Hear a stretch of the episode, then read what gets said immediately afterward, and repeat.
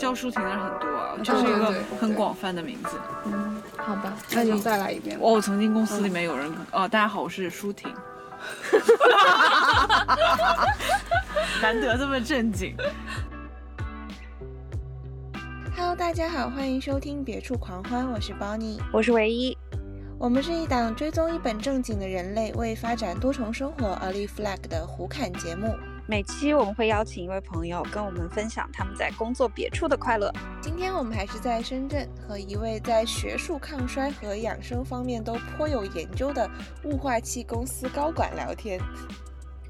她是一位非常有计划性的小姐姐，让我们欢迎舒婷。耶！哦，大家好，我是舒婷。难得这么正经，在一个雾化器公司 负责品牌和产品工作。这是一个嗯行业内第二的公司，所以还是不错的。虽然对吧？雾化器我就不提是什么雾化器了，这是一个雾化器公司，很好笑吗？没事没事，怕有敏感词吗？对对对对对，怕我们下架。谢谢你的体贴。对啊，就感觉忽然重新开始学习说话了。对啊，我是一个这一期的黑话有点多。electronic cigarette。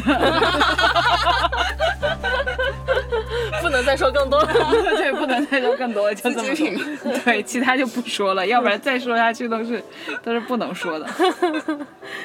那爱好的部分，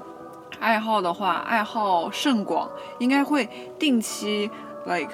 半年会有一个兴趣点，或者是就会疯狂钻研一件事情。嗯嗯，比如说本科的时候疯狂钻研过一段时间护肤，然后又开始钻研养生，然后又开始 哦不能再也不是养生，就是营养学，就是怎么吃东西。嗯嗯然后现在是钻研健身。嗯，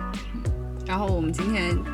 聊健身，对，还是聊 抗衰老？都可以，抗衰健身都可以。好的，融会贯通。对对对，这是多年的杂学。是啊，抗衰是一个一辈子的事情。不过我记得那个时候你跟我讲了好多什么生酮，就我们哇，生酮饮食对对对。但生酮只是减肥用，生酮其实并不能帮你抗衰，它可能会让你掉更多的头发，因为营养不均衡。嗯，我觉得人还是会走过很多弯路，就是减肥会有很多什么只吃黄瓜呀，然后只吃什么。你们就听过只吃一种东西，然后你可以一直吃一直吃，因为很你很容易吃腻嘛，就吃不了多少。然后就各种还有生酮减肥法，然后各种稀奇古怪减肥法我都试过，但最后得出来结论就是，减肥是一辈子的事情，所以你就是得选一个自己就能舒适的坚持的一个东西，所以就是饮食相对均衡，你什么都吃一点，你就不至于你突然压抑到自己，就说我疯狂想吃一个什么东西。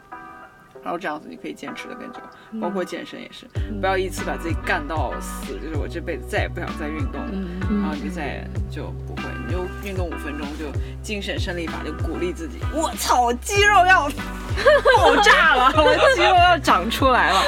然后我很厉害，然后你就可以再坚持下去。嗯。虽然你知道你运动那几下并不会长多少肌肉，但要自我鼓励自己。感觉全靠精神胜利法撑着。对呀、所以其实这么多年苦心钻研的是精神胜利法。没有了。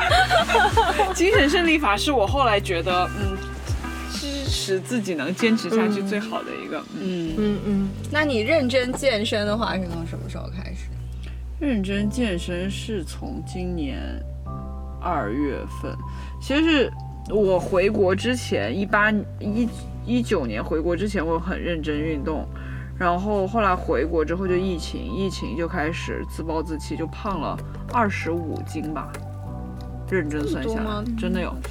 然后我回刚去办公室，回到办公室，同事人都不敢认认我，因为还戴着口罩。他们说：“哎，这是舒婷吗？” 啊，是，这真的胖非常多。然后后来那段时间就有要减肥，所以那个时候大概瘦了个十斤左右，但是就是有健身房我就去，然后那样子瘦了十斤。瘦了十几斤之后呢，就一直维持，维持之后有的时候工作压力大也会乱吃。后来就是有一次同事，呃，我的同事们都非常爱运动，然后我知道就是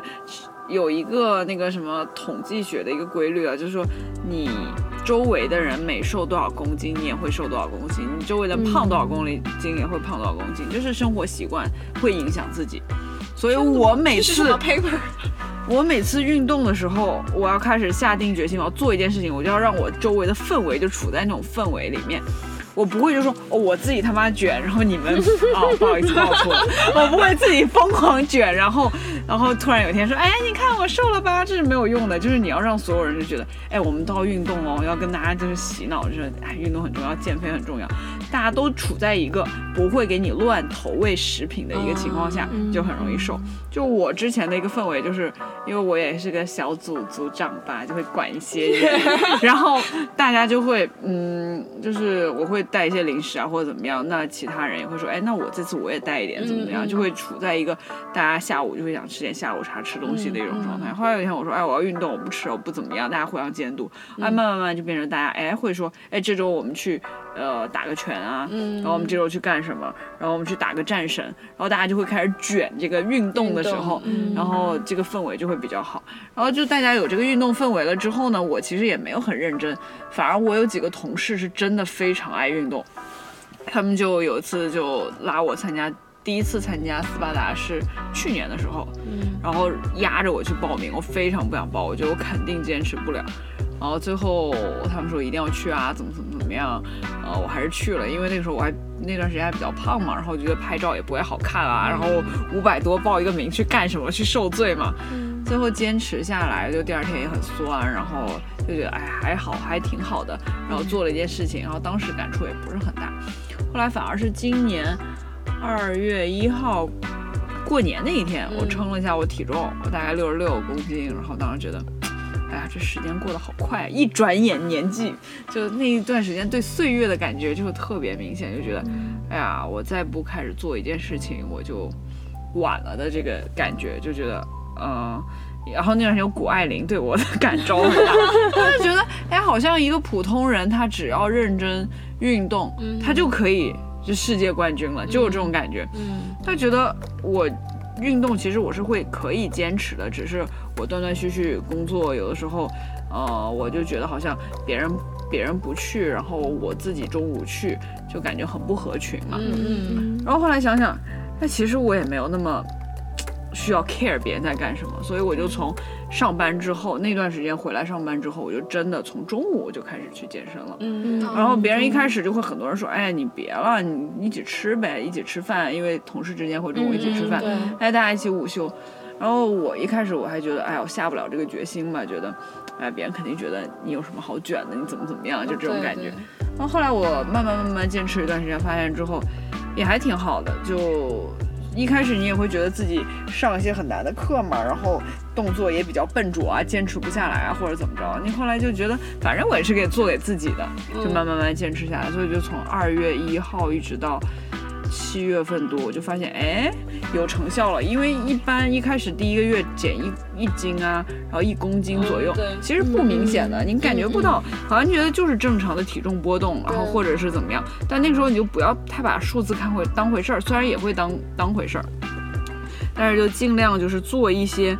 呃。能让自己减肥成功概率高的事情，概率高的事情我看过，就是每天称体重。嗯嗯，它不一定就是你称了体重能怎么样，但是你突然发现你体重或者很高或者怎么样，你会马上意识到，比如说你一个月称一次，那你那时候有浮动了，你你发现就晚了。对对，你就不要给自己压力，然后每天去称一下。然后还有呢，就是不要经常挫伤自己的积极性。比如说，我今天真的非常想吃什么东西，你就不要说，哎，我就是不吃，你就是不吃，它就像一个弹簧。我觉得人的压力水平啊，嗯，你把自己压得越那个，到时候反弹起来越高，就有点像一个球扔下去，就是我今天非要怎么样，然后你可能压力大到我今天暴饮暴食了，我怎么样？那反而不要这样子。然后就是想吃什么，你就克制性的吃一吃，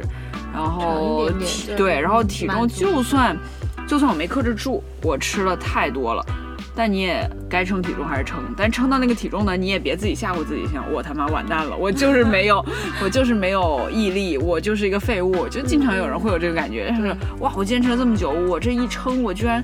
呃，我回到解放前对，就是我三个月，我好不容易瘦了两公斤，我这两公斤一个晚上回去，就别这样想。也是我看了一些书，就知道你突然的暴饮暴食，你也就你一天吃两两千卡吧，你最多不要暴饮暴食五千卡，对吧？五千卡已经很多了，或者一万卡吧，打个比方。那你真正一斤脂肪也就七千七百卡嘛，对吧？女生一般你吃到一万卡也很难。那你突然重的那几公斤是什么？是水啊，是盐，是水。那你可能过几天就代谢掉了。对所以你就你就不要吓唬自己啊！我两公斤全是肥肉，肥肉也没有那么快合哎，成的，可能就？刚吃饱就去称，也没有嗯消化，可能过两天之后就是不一样。而且睡前和早上起床又是个不一样体重的差距还挺大的。对，对我现在就是晚上称一次，早上称一次上称一。次。嗯，然后后来呢，就是有点急功近利吧，然后也是有点看一个学问，确实是关于人如何更长寿。就是人如果包括动物一直处于饥饿的状态，就是七分饱，哦永远七分饱，你就可以活得更久的。久一点。这是这是这是对对对有科学依据的，我就不说 cite from 哪里，大概是这么个意思。感觉这一期有好多对，我就在这里，我就再也不 cite 了，就我就说一些我总结出来的一些感觉，就是肯定是会呃更长寿，所以我会有一个这个潜意识，就告诉自己，我只要不饿，我就不吃；我只要不饿，我就不吃。嗯，所以那段时间其实体重掉的挺快的。但我去做体测的时候呢，我又很伤心，突然发现自己掉了几公斤都是肌肉，觉得我好不容易练的肌肉都掉没了，这就很不爽。所以我其实现在的体重不是我最低的体重，我低最低的体重可能比现在还要再轻个六斤吧。但那个时候不一定都是肌肉，可能肌对体脂肪都有。那个时候体脂可能比现在会高一点，但那个时候拍照会好一点，因为你拍照其实整个人就看上去薄或者瘦，你会看到很多，呃，比如说男生女生，尤其女生吧，就容易。看上去拍照比较瘦，比较好看，其实她身体体脂可能非常高，然后但是肌肉也很少，但是你整体看的是比较扁平的，然后拍出来照片是好看的，所以你肌肉比较多，那只要你体脂不低到一种状态，你拍出来还是比较膨胀但也不重要，反正肉也看着行就行，。但是是会看着稍微紧一点儿。对，会紧一点。而且我觉得是精神状态，就是你有肌肉，然后而且你一直在运动的时候，你的整个精神面貌就让人觉得是很健康的。就有些人他虽然是很瘦，但是让你觉得是很弱，对啊就是又弱又瘦。嗯对，白幼瘦，白幼瘦说实话也是好看的啦，但是就不一定那么那个健，但不健康。呃，对对对对，就是某一种审美。嗯嗯，但是你 斯巴达，我看到我斯巴照片，斯巴达照片满脸横肉的时候，心里也会想说：我操，我下周我要我要我要少吃一点。对，所以就是就是一个 balance 吧，就是我那段时间就掉的比较快，然后我就突然意识到，可能我更想长的是肌肉，而且你的皮肤回弹速度没有你掉体重掉的那么快，所以你的脸容易垮。我最近我的那个叫什么法令纹，我就有重一点。所以你要去做热玛吉。啊，对，我要去做热玛吉，但我还没有约到。然后还有一个呢，就是我肚子上的肉，就是，呃，我感觉我一吸肚子就会比较比较瘪一点，但是我就是你瘪完之后呢，外面就肌肉。我核心还是很强的，然后核心很强啊、上课的时候上操课会有种莫名的优越感，教练会说大家坚持不下来的就看那位女生，她能坚持下来，你们就能做，她的力量是你们的五倍，然后怎么样啊？对，anyways，就核心还是 OK，然后肌肉也 OK，但是那个皮呢，就感觉它像一个。毛裤，你知道吗？它不是一个 legging，它像一个毛裤，就是毛裤和你的皮肤之间呢，还是会有一点，就是没有那么那么那么贴。但我原来胖的是一个很紧的胖子，所以我现在就是也没有到瘦子的程度，但是它就会有一点那个什么，而且你去捏你的毛裤的时候呢，你就会看到呢毛孔会有一些小小细纹这样子。但原来你再胖，你再怎么捏，就是光滑的像皮球一样，对吧？不可能有那种小细纹。所以我有一天我突然意识到，哦，可能瘦的有点快。虽然我瘦的速度，说实话，我二月一号到什么八九月份，到时候五十七公斤，可能也就是个九公斤左右嘛，一个月一公斤，符合。那个健康学的时候，一周一周不要超过两磅嘛，我这一个月一公斤肯定是慢的，但是你皮肤确实没有那么快回弹，所以我从呃可能七八九月的时候我就开始注意，开始呃不克制自己吃了，嗯。吃还是会控制，就是不会说，当然有的时候会暴食吃很多糖，偶尔会啊，但是就是没有那么克制，就是不会给自己心理暗示，就是我吃少一点我可以更长寿。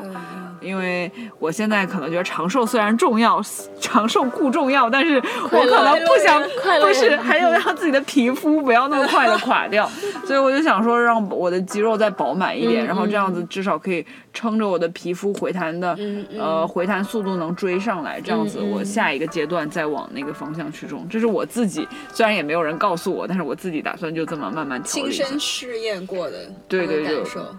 对，就打算这样子试验。一下，因为我也很怕，就是我也在抖音上面，然后我原来不爱看抖音，我现在特别爱看抖音。抖音上面就有很多人分享嘛，然后就会，我觉得抖音比小红书要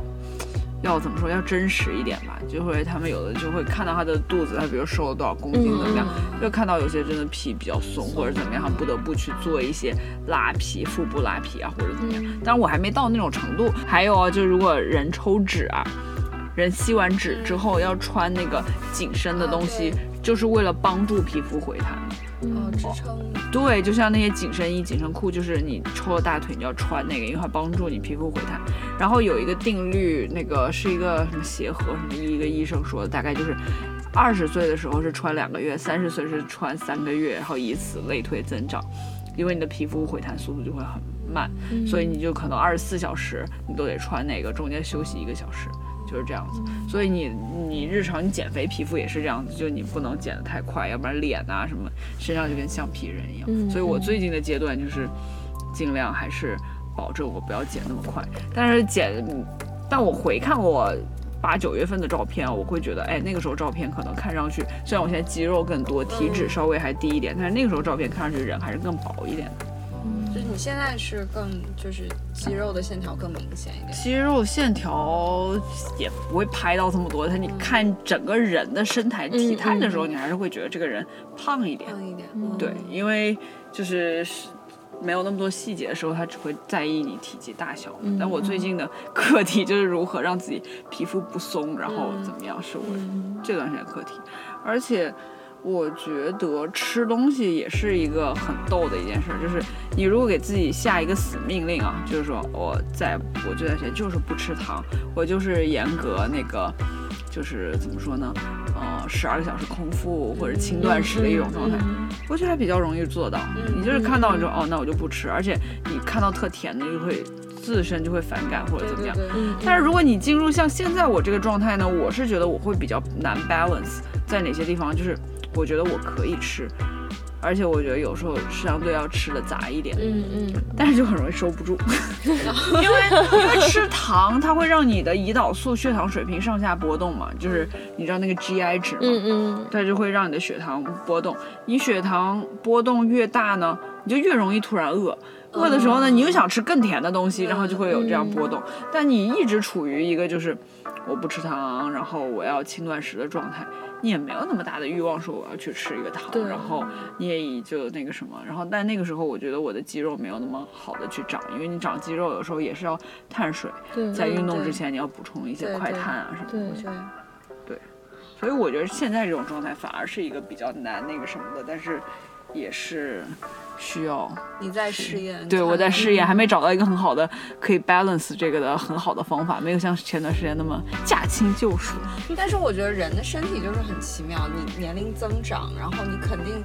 你有很多的那个激素水平啊，然后身体的一些代谢的速度啊，它是会变的。嗯那所以可能真的是没有一个能够从以前到现在都能一直沿用的一个方法，可能你还是得随着自己身体状况，还有你的生活和工作这压力啊什么的。对，我是一个很容易受到环境影响的人，然后我也很容易受到周围的人的影响，然后情绪影响，我也是这样的一个人，所以。我知道自己是这样的人，我就会尽量让自己的周围的一个气氛、一个场处在我想要达到的一个目标的一个情况下。这举一反三啊，就工作中，我比如说我要做一个事情，我有个 proposal，就我的 soft skill 是我不会开会的时候跟大家说要怎么样，或者跟老板说怎么样。嗯我会在开会之前先跟所有人吹一个风，然后跟每个关键节点的人说一下我要干这个，嗯然后说服他以及怎么怎么样。嗯这样子我整个气氛是在那个上面，然后我到时候要推的时候就会比较容易去推。嗯然后那，包括那健身也会，我就会让吃，然后运动啊什么的都是这样。所以我现在我的组里面几乎所有人都很爱运动，然后坐在我前后左右，所有人都是那种，那天我们周末去哪里运动，我们去哪里健身，嗯然后吃东西不要吃的太那个什么，然后买零食我也是买坚果、买水果在公司放一些。对，我会放很买很多坚果，买很多水果，然后买酸奶，在公司我会放很多。嗯这样子，我突然很想吃东西的时候，就算我在想吃非常不健康的食品的时候，我就会身边触手可及的也只有这些健康的东西。不，我会逼我自己，我说我真的那么想吃那些不健康的吗？要么我先吃一个。呃，无糖巧克力，或者我先吃一个这个甜甜的酸奶，它能不能满足我的甜？我吃完之后，如果我还想再吃，那我再吃一些不健康的。嗯我就是大概是这样。呃，其实还有一点哦，就是你的血糖上升的那个血糖是直接会影响你胖和瘦的，你知道吧？然后所以那个 GI 呢，就是你吃什么的顺序也很也很重要。比如说你有一块一一碗米饭，一块牛嗯牛肉或者怎么样，去吃米饭血糖会上升高，然后吃牛肉会好一些。嗯，那你先吃了米饭再吃牛肉，就不如你先吃牛肉再吃那个米饭。嗯对，所以你就吃一些不健康的零食，也是你先吃一个，呃，能让你稍微快乐一点，但不至于疯狂升高的东西，再去吃点别的，总会好一点。嗯，而且你的肚子永远比你的脑子可能反应的要怎么说？这个怎么说呢？就是我比较慢会感觉到饿，然后呃感觉到饱，所以你可能脑子我还想吃，还想吃，还想吃，但你其实已经饱了，然后你过一会儿你才会有饱腹感。嗯不过我觉得有的时候就是，我发现我自己如果说压力大，嗯呃，然后就会想要去吃这个东西，但实际上我的身体就是我是否饿，我可能并不一定，是，但是我的脑子想要我去完成这个动作，嗯。而且我发现有的时候我就是非常非常想点外卖，嗯，然后但是你其实并不我其实对我并不需要，然后我就划了半天那个外卖，我只要下了单我就开心了，然后到了也没那么想吃了，哦，对。我也会，然后所以我会经常在公司下午狂点东西，就我很想很想消费，你知道吗？就消费到外卖上面，然后点了好多东西，结果我自己不想吃，我想让我组里面吃或者怎么样，就会有这种，而且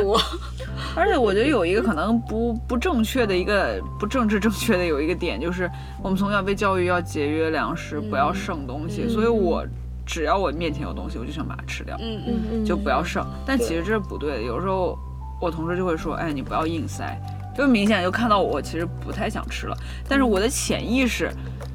就是觉得我应该把它吃完，而且会让我们有种罪恶感，就是对如果剩着就剩对一点，就会觉得。因很浪费。为对，而且因为一般剩也不会剩特别的特别多，我们可能也算了，但剩那一点的时候，就是最让人觉得难受的时候。对，然后有时候自己根本不饿，就是觉得我要 finish 这个东西，然后就要把它往嘴里塞，就是这就是硬塞嘛。嗯、我觉得这个就反正在我身上还挺明显的，而且还有一种正逆，就是从小好像我吃饭都吃的比较快，因为我们家好像就说，哎，吃快一点，我们要赶紧去干嘛干嘛干嘛。对对对，就潜意识我就会吃的比较快。后来我就是，当然有些心理学我也会调节自己啊，有段时间比较抑郁嘛，就是正念的练习 mindfulness，就是你要知道你当下在干什么，我要当下觉知我呃吃快了或者怎么样。那可能反而我能吃慢一点，或者我的精神会告诉我，哎，你其实不饿，你不需要吃它，你把它放到一边去，过一会儿再吃也可以。嗯嗯所以我觉得这个很重要，但你在繁忙的工作中，有的时候就会忘掉这一点，嗯嗯而且你需要有一些东西去转移你的注意力，或者支撑一下你。是，而且吃饭快和慢这个也非常重要哦。就是吃的快，你会感觉你好像没有吃过这个东西。嗯嗯嗯前段时间我也看了一个是抖音上的，我忘了，知乎还是果壳，他们就有做一个实验，嗯就让人去同样吃一碗饭，然后限时让他二十分钟还是三十分钟吃完，有个是五分钟吃完，五分钟吃完的人。就感觉哎，我好像还能再吃，我我好像还没吃饱，因为你的那个饱腹感没有上来嘛。对，然后吃半个小时，人可能压根儿啊啊，好像第二天还是同样一批人，第二天又吃啊半个小时，他反而还没吃完那一大份东西。嗯所以吃的慢就真的是，我觉得很有帮助。但是你有的时候你就是意识不到我，比如说一边看手机，你没有在专注在吃饭这个感受的时候，你就真的感觉好像自己吃了午饭又仿佛没吃，我是不是还要再多吃点东西？对，反而我有的时候一盆沙拉，我就是哎吃的慢一点，反而我一盘还吃不完，有时候吃快就吃完了。我记得之前也是说你呃一口东西至少要嚼多少下，一个是方便消化，嗯。然后另外一方面就是你多咀嚼，然后你的大脑会接受到那个呃传递来的信号，对。就是它会增加你的饱腹感，嗯。然后所以你就是这一顿你既吃的消化，同时你也可以控制你的食量。嗯。哦，是的，嗯，我之前我想想看，哦对，关于嚼多少下，我之前有强迫自己嚼多少下，后来觉得你的所有的意识都会在嚼多少下这件事情上，吃饭就会变得很枯燥。后来我就让自己想，哎，我要去感受这个食物，这个西红柿爆在我嘴里的那种香香的感觉，甜甜的感觉，然后我在专注这个感受的时候，反而我就吃慢了，而且会吃的有幸福感，而不是。一二三四五六七八九十十一十二十三十四十五十六七八九十一二三四五六七八九十二十三十，就是那种连十一十二十三都不数了，就是这种感觉。你知道，你就你我坚持过一呃，不是我试过一次吧，我就感觉我操，我这个人好像脑子都变得不太好使了，你就变得很急躁。然后我一下就十一二十三十四十五十六十七十七二十二十三十，好完了，下一口，然后觉得自己已经已经魔怔了。哎，不过我觉得你说的这个方法倒是挺好，确实把那个注意力转移到你品味、细细品味这口东西它然后的味道上。千万不要拿一个手机什么的，你就会无意识的吃非常多。哎，但是这种电子榨菜真的很下饭。是，就是你要看着你的食物得叫电子呢。榨菜。对我那天还看了一个文章，是说你有的时候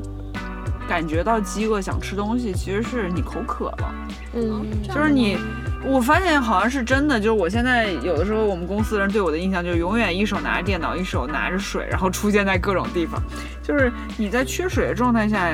我不知道大脑或者什么给你感觉，就是我要吃东西，或者是从食物当中获得嗯呃水分，或者是怎么样，你有的时候会觉得饿，而且觉得觉得烦躁。就是人渴的时候，人会烦躁。烦躁的时候呢，你有的时候处理不清楚，这烦躁是来自于工作呢，还是我就是缺水了，嗯嗯你就会去吃东西。嗯但我觉得我这一点呢就做的不好，比如说我工作一忙，我就忘掉我到底是是不是缺水了或者怎么样。然后有时候要注意自己要去上厕所，我是一天经常一天到下午的时候才意识到，我操，我今天好像没有进过洗手间哦。嗯，一忙起来真的很容易忘记。对，然后这时候对自己的对吧，那个肾也膀胱也不太好，对然后容易尿路感染或者怎么样，虽然还没到那一步。然后另外一方面呢，就是呃会。会有的时候会想吃东西，因为你会烦躁，但那个烦躁可能只是你生理上已经不舒服了，对但是你的大脑在在思维在逻辑里，你就意识不到，其实你自己身体是其实是缺水的。对，哎，我现在每天有一个，我觉得真的是环境，反正也决定了我最近的生活方式了。就是我每天上班，我现在就是也会自己刻意规划自己上班路线。我每天上班正好走十五分钟吧，嗯嗯所以我一下楼，我会先路过一个三金汤包，然后买两个茶叶蛋，拎着茶叶蛋去公司，然后可能再去麦当劳，正好我会路过麦当劳，麦当劳买一个 burger 加一杯咖啡。嗯然后 burger 我可能有时候只吃里面的肉，有时候是肉加一片皮，然后另外一片皮扔掉，大概是这样子。嗯然后鸡蛋就放在公司，我不一定会早上吃掉，就是我两个鸡蛋是为了防备我一天当中想冲动进食。那我只要冲动进食，我就告诉自己，哦，我有两个鸡蛋还没吃，你不配吃别的东西。然后，但是我不会买白鸡蛋，因为你白鸡蛋你就会觉得不太好吃。对，然后太咸的咸鸡蛋也不好，就是钠摄入过多，比如说高血压什么的。我妈妈高血压嘛，我觉得可能和饮食四川人喜欢吃咸一点、有味道有关系，所以我就会还是会买茶叶蛋，但会告诉三金汤包人给我挑两个不咸的对他就会拿上面壳没有太破的，所以我一去他就知道我要什么了，现在已经很好了，他就会给我，然后给我之后我就放到下午哪一天我突然很想吃的时候吃。还有一个鸡蛋的妙用是吃呃吃沙拉。就我原来吃沙拉呢，就国内我一直抱怨，我说国内没有好吃的沙拉，在国外你就觉得哎呀，呃什么 sweet green 啊，还有什么 chipotle 什么的，chipotle 虽然也不算沙拉，但也可以拌成像沙拉，嗯你不要米就是沙拉了。嗯后来我在美国就有个女生，她真的很爱健身，然后身材又很好，然后每天都吃沙拉。我说这沙拉这么难吃，你怎么能那个什么呢？她告诉我，她说沙拉你要 chopped，就是把它切得很碎然后混在一起，然后弄得像那个 baby food 一样，很恶心。她说那个很好吃。我不信，我说这怎么能好吃呢？然后他让我试，我也坚决不试。后来有一天我试了一口，哇，真的很好吃。后来我就仿佛忘了这件事情。后来回国之后吃沙拉呀，很痛苦，我也不愿意吃。当然，你沙拉你也得试好几次。我比较鸡贼，我总会问公司谁谁谁哪家好吃，我就会吃。然后他们发现新的，我再换一家。对，大概是这样。然后我就会把沙拉里面有的时候会有一些，呃。红薯，嗯。然后我会包两个鸡蛋进去，然后我就会拿一个比较坚硬一点的叉子，比较软一点的你摁不碎，然后还有鹰嘴豆泥，你都拿叉子把它摁着像那个很恶心的那个 baby food 然后把酱浇上去，然后把它和一和，然后啊那个时候你就会觉得哎还挺好吃的，因为你单独吃每一个什么红薯的时候，虽然它甜你也觉得不好吃，但你把它混在一起，然后又有蛋黄又有什么东西把它弄得很碎就好。所以我觉得生活的那个环境啊什么的也会决定自己吃什么，然后我就尽量就是我也没请私教嘛，但有的时候比如说有些教练他会跟我指出一些问题，我下来训练的时候我就会注意这些问题，因为我就觉得是各个问题各个击破，比如说我膝盖有点内扣，然后那我下次然后我足弓有点凹陷，但你不是说你上一个私教课你就能飞起，你就算上二十堂。他也是上课的时候对，就是日常。所以有人指出我什么，我会很 appreciate 他指出的这个问题。我在练的时候，任何一个团课或者什么动作，会反而会让自己去矫正这个。嗯哦，然后就是，呃，尽量哦。那天张伟丽的那个采访也让我受到巨大的鼓舞。嗯就我最近练，说实话没有前几个月练得好。我最好的时候，我是早上我会去一次，中午也会去一个操课，然后晚上再去，啊，嗯每天吗？每。天三次。天哪！对，然后现在我有时候中午偷个懒不去，然后晚上偷个懒不去，然后就会比较少一点儿，但是大概的速度可能就是，但是每天还是会去的，但你好自律啊！也不会自律吧。你会 enjoy 这件事情之后，你就不会觉得是自律的，主要是快乐，快乐嗯，就会觉得是我生活的一部分，就是觉得，呃，我是这么想的，我说如果我不去，那我会在床上玩手机。嗯对，当然我去了，我也会玩手机，那就是我的时间玩手机的时间会更长，那我后悔、自我厌恶的时间会更长。嗯那我还不如用这些事情把自己填满。所以我觉得，呃，既然能做到，那还是尽量做到。就很多时候也不是做不到，反正就是看你哪个权重你会更倾向。我觉得还是就是要很有很明确这种自我要求，是就是你对自己是有很高的期待，所以你才能够在这个过程中推着自己。是，而且我是觉得明明可以做到，然后非放松也没必要嘛，对吧？嗯然后我就会就会去，然后有的时候会给自己找借口，人还是会找借口，我想说，哎呦，今天。哎晚点去吧，或者怎么着，对吧？也会觉得，哎，这个课前的这几分钟好像也没练什么，晚点去吧，这样子行。但现在想想，哎，也不是，就能去还是去，然后，嗯不过我感觉人就是这样，需要有给自己一些弹性的空间。嗯，否则就是一直绷得太紧的话，你确实心里有的时候不一定是实际能接受的。嗯我觉得像你刚刚讲，你如果觉得这个事儿是，嗯，呃，它带来的快乐是更多的话，你就会自然而然去做这件事情。对，是，嗯，你就不会觉得它是一个绷紧的弦。当然，有的时候如果你真的觉得，嗯，今天不太舒服，我想多睡一会儿，对，那也无妨给自己一点是。空间。对对，我就一开始去了三。啊一两周吧，一两周 早上我就再也没去过早上。早上我就起来太，对，但我早上我就算我去，我也是八点起，和你们不是一个那个。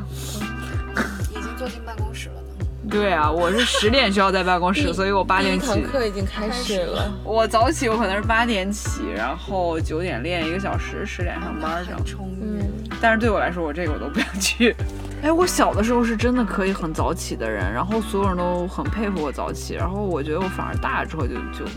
对早起这个这个东西没有执念，然后反而就不爱早起。都市人早起实在是太难了。也有可能是小时候，因为本来上学什么都很早，就是本来小朋友的生物钟就是嗯感觉就是比我们成年之后可能要早几个时区，哦，有可能，有可能。然后就你难怪小的时候觉得一天好长。就早睡，而且你也睡得早呀。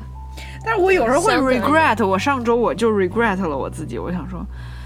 我早起，我一个上午能干好多事儿啊。我周末我十二点起，然后一天干不了什么事儿，然后我周周末就没了。对我周末自己的事二，十四四十八小时过成了二十四小时，对，大概是这么一个感觉，就嗯，我在干什么的样子。所以怎么说呢，就是但是睡眠确实很重要。你尤其是我觉得运动健身，你要是睡不够的话，你的运动状态、运动表现是很差的。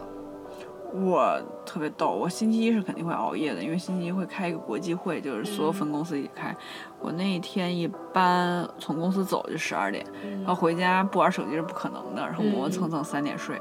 三点睡，然后第二天早上是管理会议，管理层会议肯定是不能迟到，对吧？呃，那可能肯定是得九点起，嗯，然后九点起的话，那就睡六个小时，六个小时其实就比较少。然后中午吧还会去，周二中午是我一般是练的比较猛的一个中午，嗯，然后我那个中午我就会心想，哎，自己会不会猝死？但后来练了一些，练着练着觉得还行，那个时候彻底清醒了，可能整个上午都是在梦游的状态。人最好的睡眠时间是七到八个小时，然后太长不好，太短也没糟，但是六点是还行吧，就六是一个临界点。对，嗯，嗯然后人的睡眠呢特别逗，是一点五个小时为一个周期。嗯如果你一一般人啊，他是说统计学，你每个个体差异很大，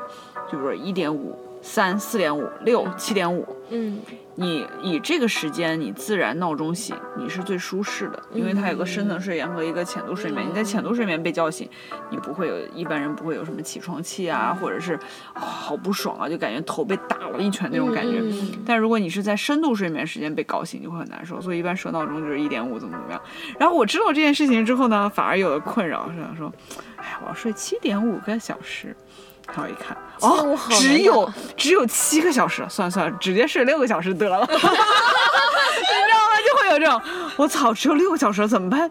一磨蹭，嗯，只有五个半小时了啊，那我睡四个半小时也行，你知道吗？人就是这样，就也没有一定要这样了，只是我知道这件事情，就是关于睡眠，我看过一个关睡关于睡眠的书，确实是这样的。哦，还有一个人衰老的年纪，你们知道吗？人会断崖式，统计学上，人突然断崖式，突然觉得，哎，我操，我好像今天比昨天老了三岁，就是人就是不是一个匀速衰老的过程，它突然有个加速度，然后那个年龄是三十四岁和六十岁，还有个是七十五岁，好像是，他的那个跟你的那个。呃，基因裂变方式可能有些关系，然后三十四岁衰老最快就是胶原蛋白这块就容易脸垮，外貌上的，然后六十岁又是跟激素相关的一些基因的一些什么蛋白质的，然后到七十多岁就是那啊，我想说这一期到底是让大家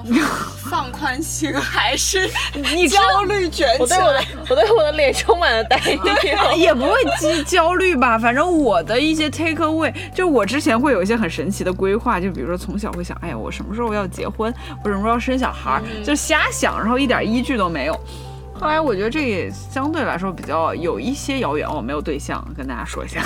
征婚吗？我们要在这里。不用不用不用。然后就是我会瞎想嘛，我就想说，哎，那我希望我生孩子，我小孩儿，比如说十八岁的时候，我刚好退休，我瞎说嘛，那就五十五岁。五十五岁的话，那我比如说我要生俩小孩儿，最好我希望有俩小孩儿。然后俩小孩儿呢，我又看了一个很久之前，我也不知道什么时候看的一个。Harvard 的一个什么 education，就是关于教育学他们的一个那个什么说，小孩最好是相差三岁还是四岁？三岁是一个比较理想的状态，他们又不会互相抢资源，也不会呃就竞争，然后反而是相对有爱的一种环境。anyway 就这个，所以我觉得呢，那这么算下来呢，我如果呃最后一个小孩儿是五十五岁、十八岁。我五十五岁，他十八岁上大学，那我那个时候五十五岁，我相当于各方面我就退休了。那我这么倒倒腾一算，哎，三十七岁出生，哦，三十六岁怀小孩儿，那是第二个小孩儿，那第一个小孩再减三岁，那就是三十三岁，呃，怀孕，然后三十四岁那个什么。后来我一听，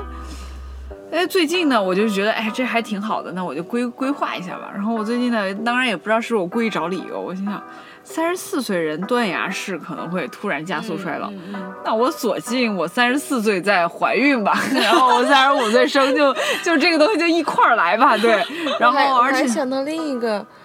退休年龄可能会变呢。啊会变大了，是对，然后我就一直在想，我以后也不一定在中国呀，而且我以后自己是老板的话，可能五十五岁就不是一个那个什么，所以我计我我一直就是还有根弦，我要找另外一个锚点来 来定义一下自己。瞎瞎计划一下吧，因为就跟你周末，我有时候周末我会想说，我周末我有一天，比如说晚上睡觉之前，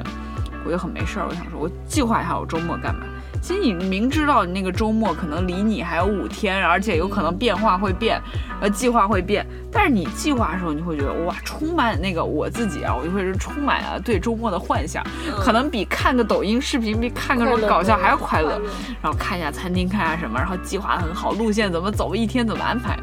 都想得很好。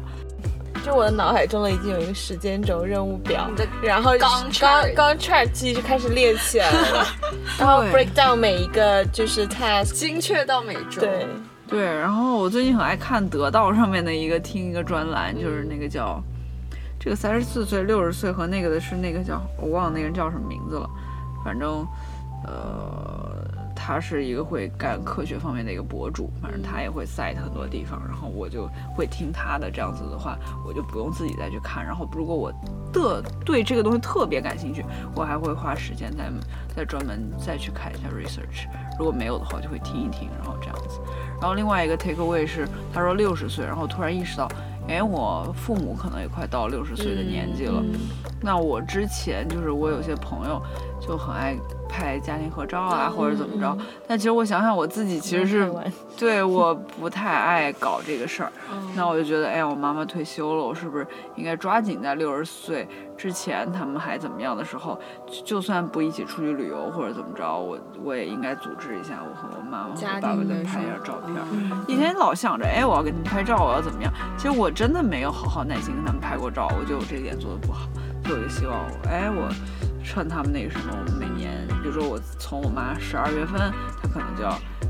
过生日了，我就想让她去拍个照。拍个照。嗯嗯，那我觉得我们这个节目真的非常适合你，为什么？就是我们的节目有一个嗯 routine 哦，立 flag。立 flag，立 flag 十二月份，然后你下次还要回访，你做到了吗？对对，啊，我我立的 flag，就是我觉得基于你刚刚自己已经 Q 了自己，我 Q 了一下我自己，我就是会希望我今年反正十二月能跟我妈拍个照。哦，对，我现在带着我妈去训练，然后我妈现在原来非常不喜欢练肌肉，她觉得练肌肉。她就会变成那个生物书上的肌肉猛女。我说你想的美，